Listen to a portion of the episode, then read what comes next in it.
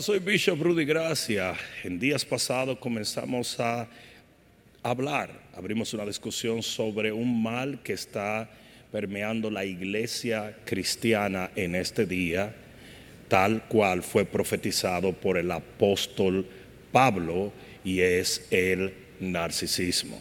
Desde ese momento, literalmente miles de preguntas nos llegaron haciéndonos que nos demos cuenta que verdaderamente este es un mal que ha entrado en las fibras de la iglesia de Cristo Jesús. Y para resolver muchas de las interrogantes, hemos hecho este focus group con diferentes uh, personas uh, de nuestra confianza y tomando algunas de las preguntas que nos han sido hechas en línea. Por lo tanto, espero que esto pueda bendecirte. Así es, Bishop. Hoy tenemos un grupo de personas muy variado del staff y junto con ellos vamos a aprender un poquito más de este personaje de los últimos tiempos, estos amadores de sí mismos.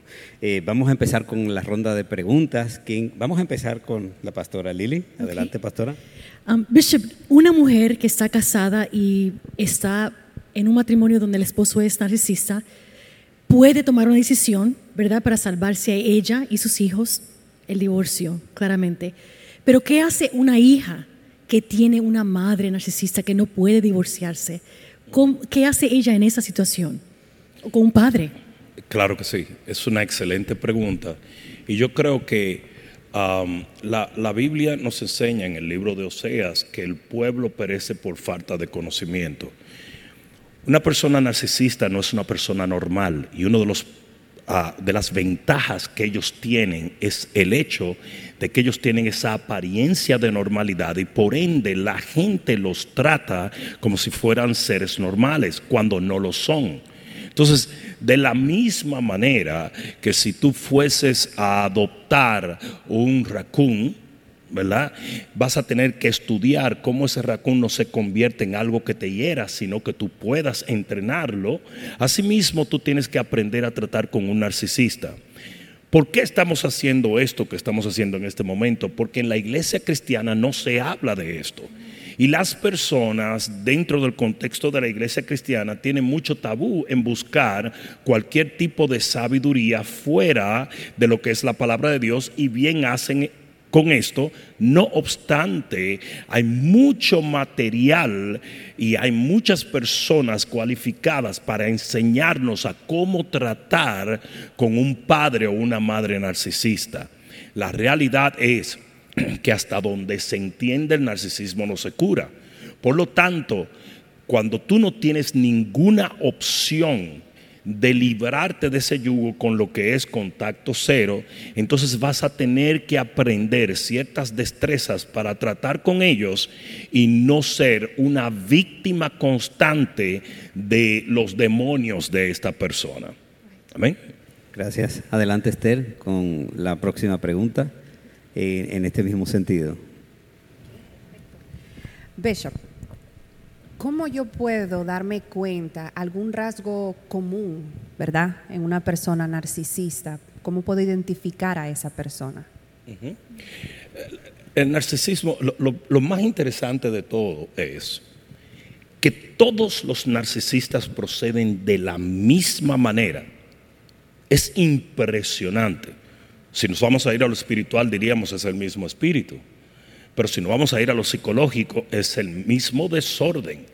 Asimismo, como un doctor te puede decir los efectos de la deshidratación o los efectos de la, de la obesidad o los efectos de la droga o el alcohol, que si tú lo estudias son idénticos casi en todos los seres humanos, así los narcisistas proceden a un catálogo de procedimientos que son fácil de identificar a aquellos que conocen este trastorno de la personalidad. Entonces, por ejemplo, yéndonos a la Biblia, ¿verdad? La Biblia eh, nos enseña que de lo que está lleno el corazón habla la boca. Una vez tú te entrenas a reconocer ciertas dinámicas en la conversación, tú te puedes dar cuenta fácilmente cuando una persona es inclinada al narcisismo o un full blown narcisista. Una de las cosas principales que obviamente tenemos que entender son los frutos. Usted tiene que estudiar la vida de un individuo y saber lo que ha hecho, lo que hace, porque obviamente lo que ha hecho y lo que hace puede ser lo que seguirá haciendo.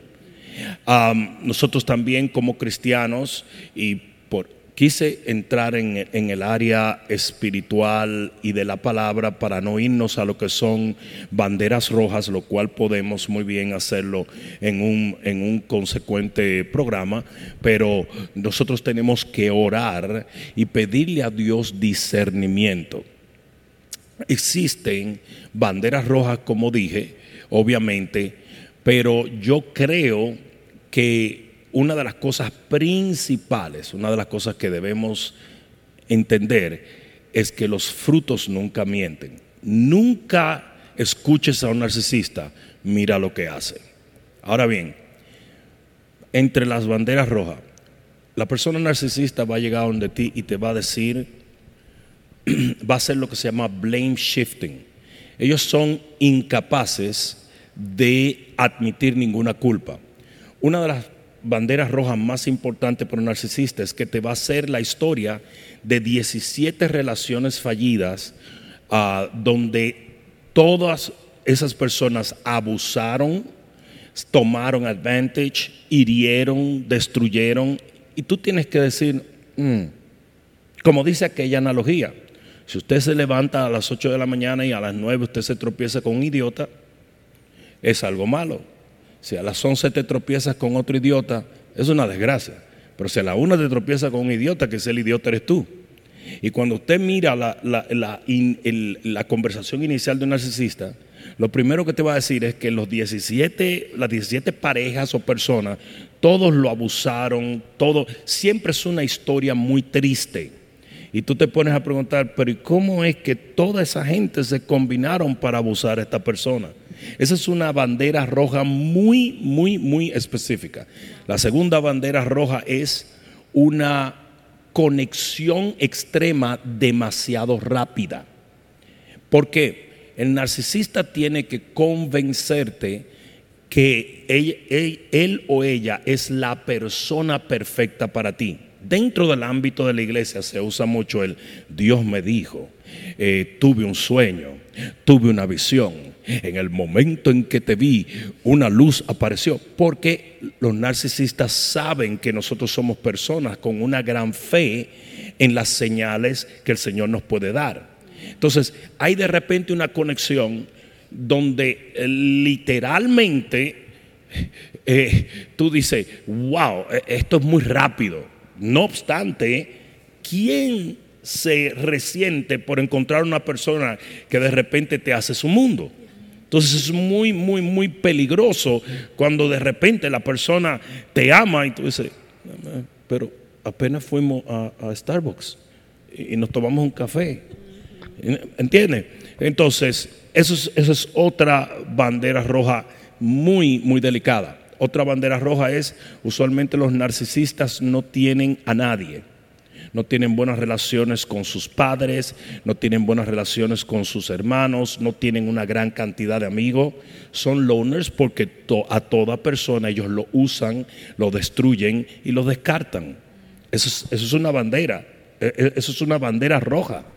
Eh, cuando, cuando tú ves una persona que tú dices, ¿por qué esa persona vive sin tener una tribu, sin tener personas alrededor? Y, cuando conversa te va a hacer la misma historia. Es que todo el mundo ha querido abusarme todo el mundo ha querido dañarme. ¿Mm? Eh, por ejemplo, en el caso de una, digamos, una mujer muy bonita, es que todos los hombres me quieren para, por, por lo erróneo. En el caso de un hombre que tenga cierto estatus, es que todas las mujeres me quieren por mi dinero. El asunto es que no tiene a nadie. Y es algo muy, muy extraño y uno tiene que mirarlo ¿verdad? Y juzgarlos rápidamente. así, eh, si nos fuésemos a buscar, todavía hay varias banderas rojas, pero les dejo esas solamente porque son de las más obvias, cosas que literalmente tú puedes detectar desde el primer momento en que tú comienzas a relacionarte con esa persona. Gracias, Bishop. Adelante, Huguito, con la próxima pregunta. Pues, Bishop, cuando realmente una persona es víctima de un narcisista, esa persona debe enfrentarlo o, necesita, debe buscar ayuda. Una de las peores ideas es confrontar a un narcisista. Eso no te va a llevar absolutamente nada. El que ha tenido la desdicha y la desgracia de tener una relación con un narcisista va a entender lo que se llama conversación circular. Conversación circular es una de las estrategias que los narcisistas usan en las discusiones. Y es una conversación que vuelve y vuelve al mismo punto. Siempre que tú discutas con un narcisista, tú eres el lobo y él o ella es caperucita. No hay manera de sacar del marco esto. Por lo tanto, tú puedes pelear, discutir, confrontar a un narcisista y ellos te dicen, no, eso no es cierto. El narcisista utiliza muchas, esa fue la, conversación circu- circular. Otro, otro se llama las, la ensalada de palabras. Y es que te bombardean con tantas palabras que tú comienzas a confundirte en lo que está pasando. Todo esto es skills que ellos tienen, habilidades que ellos tienen, que uno no la tiene porque uno no vive con la, la- la manera de vivir de ellos. Otras cosas, el gaslighting o la luz de gas, que, la- es, que es blame shifting, es ah, lo que tú me estás tirando, realmente no soy yo, eres tú. Mucha gente que discute con un narcisista termina pensando que el narcisista son ellos. Proyección, eh, se le llama en psicología. Ellos son unos expertos en proyección. Es más, cuando ya tú conoces lo que es tratar con un narcisista, entonces tú entiendes que cada, que cada, que cada um, acusación que te hacen es una confesión. Es cierto. Cuando, cuando, y, tú dirás, pastor, ¿cómo tú sabes tanto? Yo he tratado con, con narcisistas toda mi vida. La iglesia cristiana está llena de narcisistas. Y generalmente el narcisista que le dice a su pareja, estás cometiendo adulterio, lo están cometiendo. Eso es garantizado, garantizado. Es una proyección constante porque eso es el narcisismo. El narcisismo es una proyección de todo lo horrible que ellos se sienten sobre ti. Es más, mira la locura del narcisismo. El narcisismo es, por ejemplo, una mujer narcisista le dice a un hombre, digamos que no es un hombre malo, constantemente, ah, tú eres un adúltero, tú no sirves para nada, tú ta, ta, ta, ta, ta, ta. Resulta que este narcisista está tratando de convertir a ese individuo en lo que él es. Y usualmente está tratando de convertirse en lo que esa persona es. ¿Están entendiendo?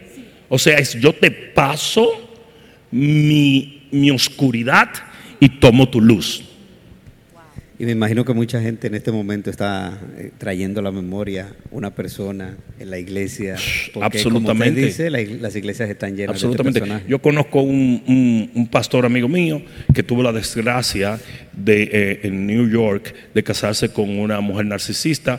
Obviamente todas las relaciones narcisistas terminan, aún los narcisistas lo saben, porque las relaciones narcisistas tienen un curso de tres estados. eh, a veces un cuarto, y es lo que se llama la, etapa de la idealización, luego la devaluación y luego el descarte, y a veces hay un cuarto que se llama eh, hoovering, que es cuando vuelve a tratar de finalizar lo que comenzó después del descarte. Ahora bien, el asunto es, el amigo mío eh, se casa con esta mujer que era una ex prostituta. Pues ah, esa mujer todo el tiempo acusó a este hombre de tener múltiples relaciones y todo, cuando este hombre nació en el Evangelio y era cuarta generación de pastores. Pues cuando se disuelve el matrimonio finalmente, porque siempre se disuelven, cuando se disuelve finalmente el matrimonio, ella se dedica al ministerio, pero se dedica a destruir el ministerio de él. Entonces tú dices, pero ella era ministro antes de comenzar. No, pero ella siempre quiso absorber quién él era y convertirlo a él en quien ella era. Ese es la dinámica psicológica de un narcisista. Interesantísimo, porque como usted dice, las iglesias están llenas de este personaje y seguimos eh, desenmascarándolo con estos conversatorios. Adelante, Ángel, con la próxima pregunta. Ok, so entonces sabemos que el narcisista tiene que tener algún punto débil, a weak point. Um, entonces, qué importante es para nosotros saber esos puntos para poder uh, a lo mejor defendernos de cuando nos enfrentamos con alguien que es un narcisista. O si podría más o menos decir cuáles serían esos puntos débiles si conoces de esos narcisistas.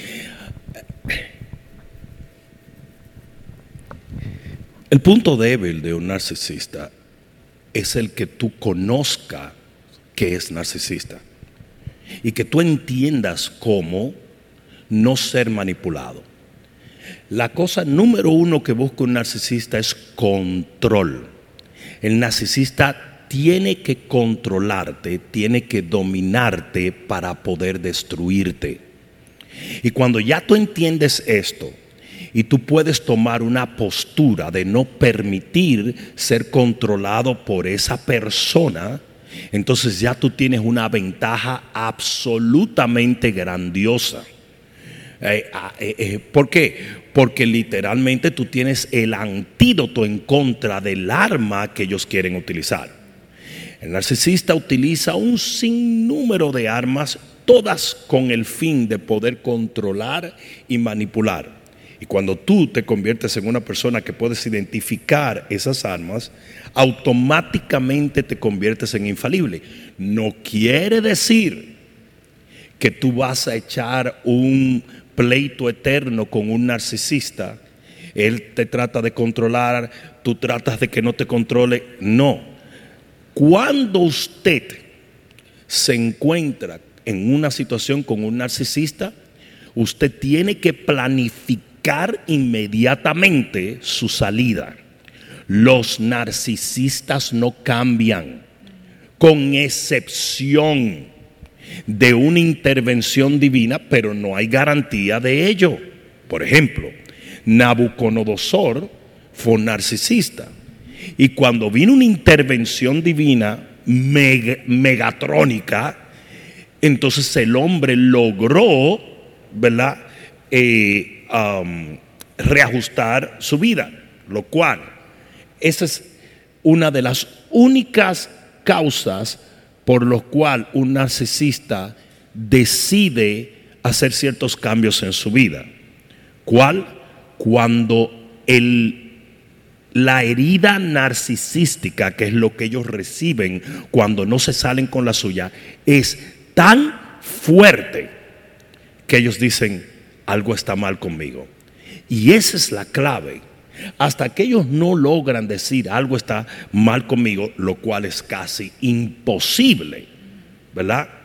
Con la excepción de un golpe traumático muy fuerte, entonces ellos no pueden experimentar un cambio. Otro ejemplo bíblico es el hijo pródigo.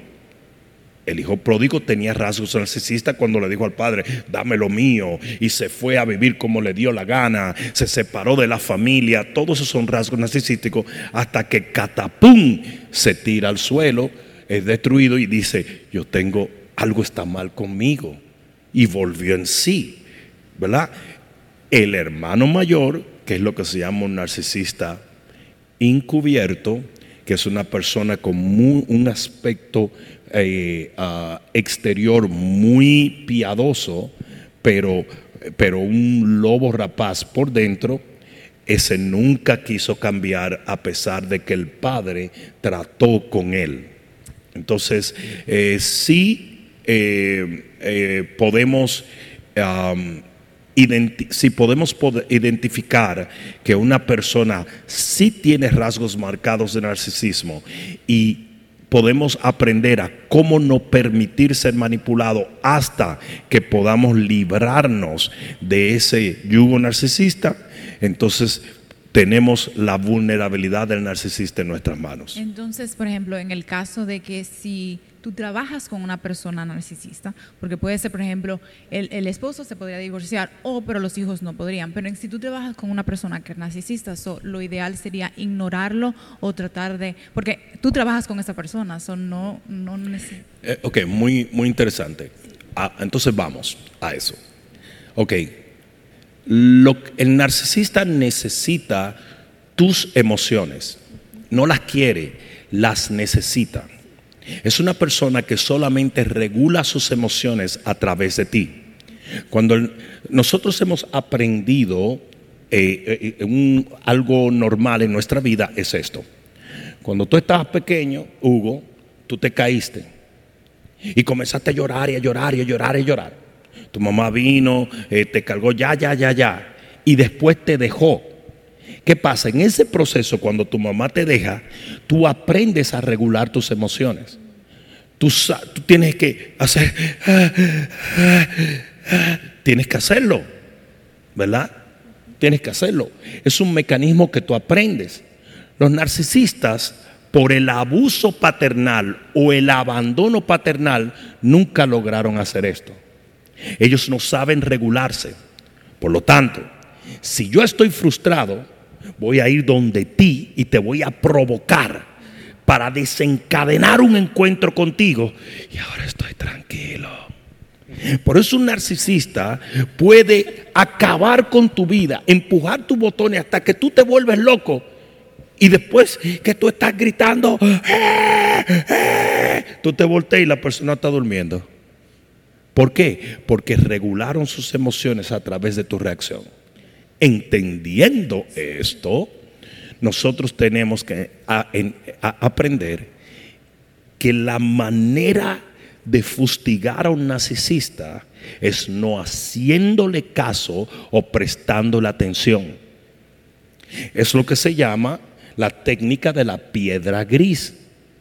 Cuando tú miras en un río una piedra gris, esa piedra gris no te llama la atención, no hace nada porque está como perdida entre todas las piedras grises. Pues esa es la vida cuando tú tienes que tratar con un narcisista.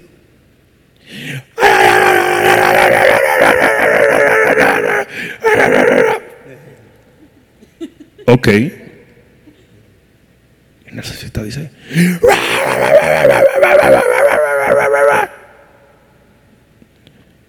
ok. Y poco a poco el narcisista se va volviendo loco. ¿Por qué? Porque está teniendo que tratar con sus propias emociones tóxicas y eso es algo que ellos no quieren hacer. Es una de las razones por la cual el narcisista no puede estar solo.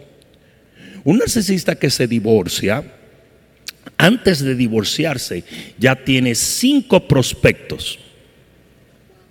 Durante el posible divorcio ya están buscando en el internet sus próximas víctimas. ¿Por qué? Porque ellos no pueden estar solos porque tendrían que tragarse su veneno. ¿Ok? Recuerden, ellos van a necesitar atención de ti, negativa o positiva, no importa. Lo que ellos necesitan es manipularte para que tú le des lo que se llama el combustible narcisista, que es tus emociones. Que tú llores, que tú grites o que tú lo adules, para ellos lo mismo, porque ellos necesitan eso. Son vampiros emocionales. ¿Comprende? Entonces, el narcisista no puede estar solo, porque si está solo, ¿a quién uso para sacarle mi combustible narcisista? Por eso es que usualmente en la vida de un narcisista, ellos tienen 55 mil relaciones fallidas, porque lo que ellos no pueden hacer es estar solo. Lo cual, aun cuando están contigo, ellos usan lo que se llama triangulación. Triangulación quiere decir traer a una tercera persona a la relación. Cuando digo una tercera persona, no necesariamente tiene que ser una tercera pareja. Puede ser un perro, puede ser un gato, puede ser un trabajo, puede ser un carro, puede ser un ministerio, puede ser Dios mismo. Entonces, ¿qué es triangulación? Triangulación es una manera de abandono a la pareja porque yo tengo que servir a Dios, ¿verdad? Pero en realidad lo que estoy haciendo es torturándote, ¿verdad? ¿Por qué? Porque ellos necesitan múltiples fuentes de combustible. ¿Estamos claros? Por eso es que nunca el narcisista es exclusivo para una pareja, sino que tiene un sinnúmero de cosas y de todas está derivando combustible. Porque mientras más combustible tiene, más en paz, si se puede decir así, se sienten. Gracias. Una técnica de defensa, Ángel, y ya sabes, es la ley del hielo.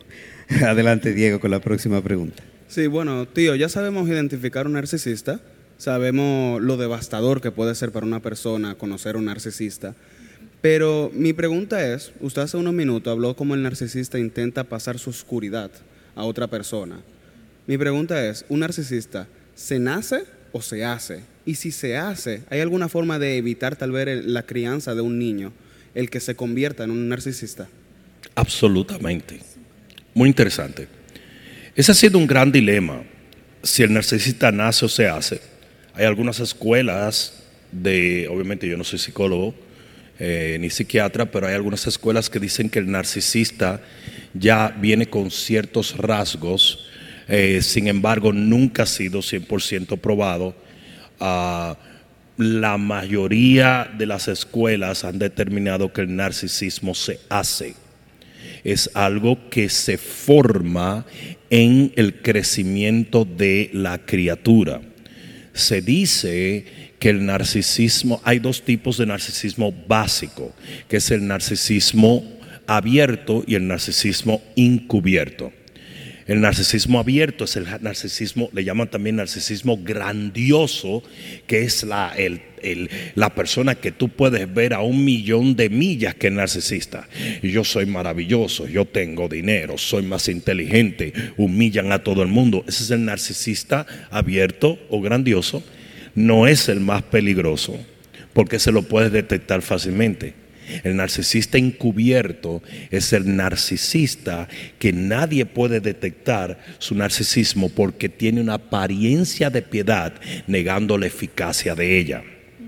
Entonces, dije esto porque la teoría es que el narcisismo grandioso se crea de una paternidad eh, de cuidado excesivo. Digamos, un padre o una madre que está todo el tiempo, ¿qué necesitas? ¿Qué necesitas? Y el muchachito puede ser hasta malcriado, cállate ya. Y no, no, no, pero ¿qué quieres? No, no, ten cuidado, no, no salgas, no, no, no, no, no, no planches esa camisa.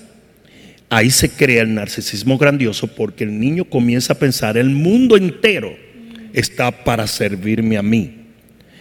El narcisismo encubierto es por lo opuesto es una paternidad ausente. El niño se cae, no hay una mamá que lo abrace. El niño eh, eh, eh, llora, no hay un papá que, lo, que le quite los temores. De ahí se forma lo que se llama la falta de empatía. Quiero decir algo, un paréntesis. Los narcisistas no aman a nadie. Son incapaces de amar. Ellos no conocen el amor. Ellos ven a los individuos como fuentes. Ellos pueden amar lo que tú les das o lo que ellos derivan de ti, pero nunca te van a amar a ti. Eso es importante que se entienda. Es por eso que toda relación narcisista se tiene que terminar. Porque, porque en el momento en que ya ellos terminaron el ciclo donde ellos pudieron satisfacerse de obtener de ti todo lo que ellos querían, ellos te descartan. Tú eres un objeto para ellos. Entonces, ¿se puede evitar la conducta narcisista? Absolutamente. Cuando hay algún tipo de paternidad normal. Cuando un Lo ideal sería un padre y una madre. Lo ideal, ¿verdad? ¿Por qué? Porque el padre provee seguridad y la mamá provee amor emocional o, ¿cómo se dice? Nourishment, se dice cuidado, ¿verdad? Entonces, el niño crece ajustado tal cual el Señor lo diseñó. Pero aún si el papá falta o la mamá falta y la persona que está en la casa es una persona equilibrada, esa persona va a pro- proveer a ese niño la atención debida, la educación debida, la protección debida y ese niño va a crecer a ser una persona ajustada. O obviamente, si esa es la situación, el, el problema de personalidad distorsionada del narcisismo no va a existir. ¿Estamos claros? Ahora, una salvedad dentro de este contexto que se debe de entender.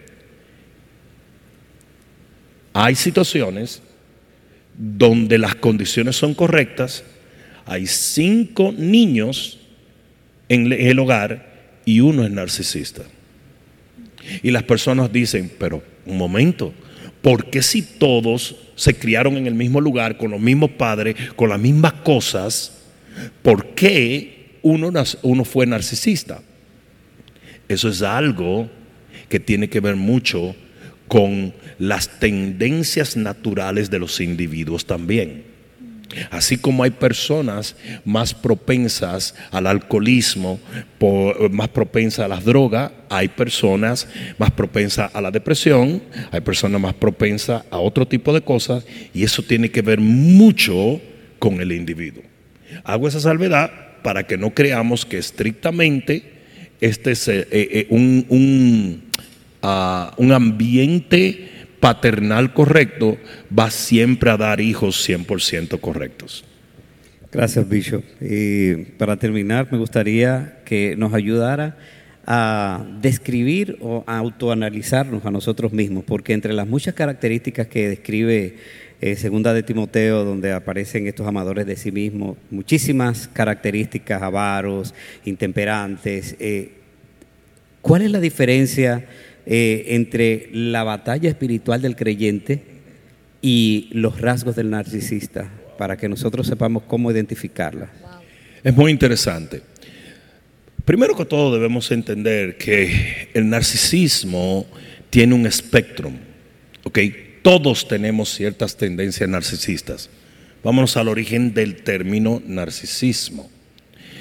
Los griegos hablaron de uno, un hombre llamado Narciso que miraba su reflejo en el agua y se le hallaba tan bello que en su obsesión quería poseer ese individuo tan hermoso y terminó ahogándose.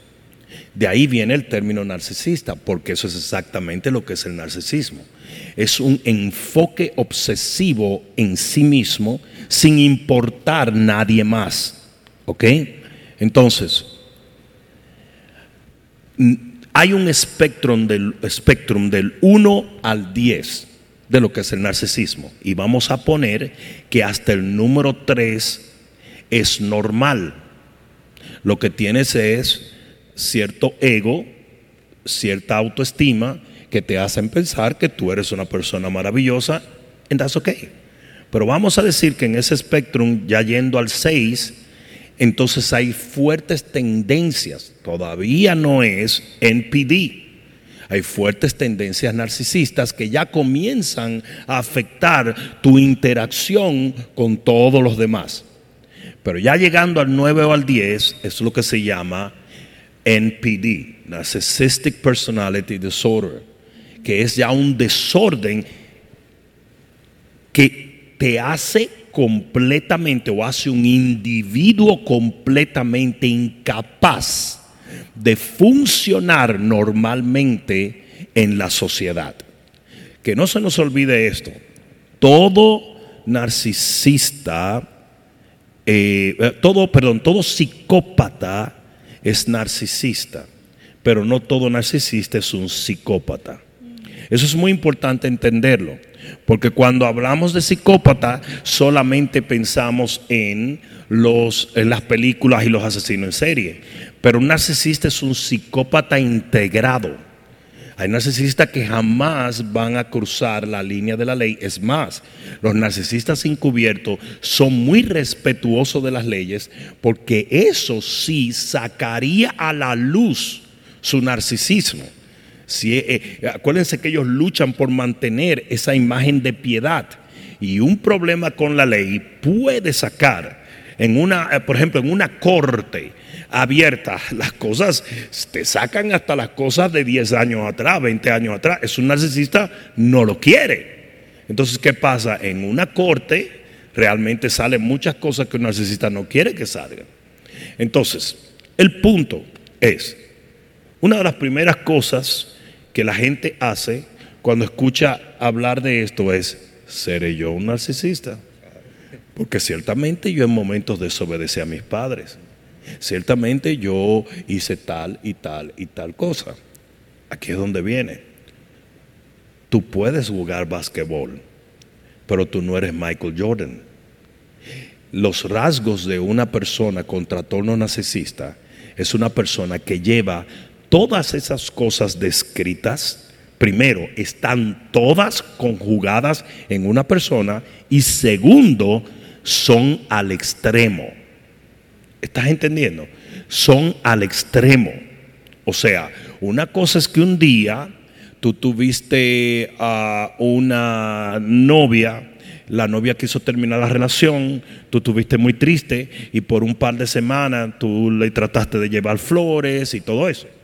Otra cosa es que tú, la novia termina contigo y tú sales a decirle a todo el mundo que ella es una prostituta, que ella estaba en droga, porque muchas de las cosas que usa el narcisista es lo que se llama una campaña de difamación. ¿Por qué? Porque el narcisista tiene que hacer constar que la relación no terminó porque era un malvado loco sino que terminó porque la otra persona es un pecador inmundo, demonio, eh, etcétera, etcétera, etcétera. ¿Estamos claros? O sea, y, y de paso dejo por asentado que cuando ustedes vean a una persona haciendo una campaña de difamación contra una pareja, y recuerden, el narcisista abierto hace la campaña de difamación abiertamente. El narcisista encubierto la hace encubiertamente. ¿Ok? El narcisista encubierto eh, hace esa campaña donde va y, mira, miren un clásico, eh, eh, necesito que oren por mí. Pero ¿por qué necesito? No, porque tú sabes que mi relación con mi novia terminó porque ella se acostó con el novio anterior. Y entonces es algo muy usual, muy usual. Y nosotros los cristianos nunca vamos a cometer el error, por decir así, o más bien algo que va contra nuestra ética, de violar lo que una persona nos dijo en confidencia para orar. Por eso los narcisistas, miren, miren esto, en la campaña de, de, difamación, los narcisistas que están en la iglesia utilizan mucho a los pastores. ¿Por qué? Porque los pastores están cerrados por la ética de no divulgar lo que se le dijo en confidencia. Eh, eh, utilizan mucho eso. Entonces el punto que estamos haciendo es, una de las primeras cosas que tú te vas a preguntar, ¿soy yo narcisista? Y el hecho de que tú te lo preguntes te indica que no lo eres. ¿Por qué? Porque un narcisista es incapaz de preguntarse algo así. El narcisista dice que tú, tú, tú, tú, tú y tú y yo somos narcisistas, pero él no. Muchas gracias, Bishop. Muchas gracias, panel. Muchas gracias a ustedes que están ahí. Gracias por su atención y nos vemos en una próxima entrega.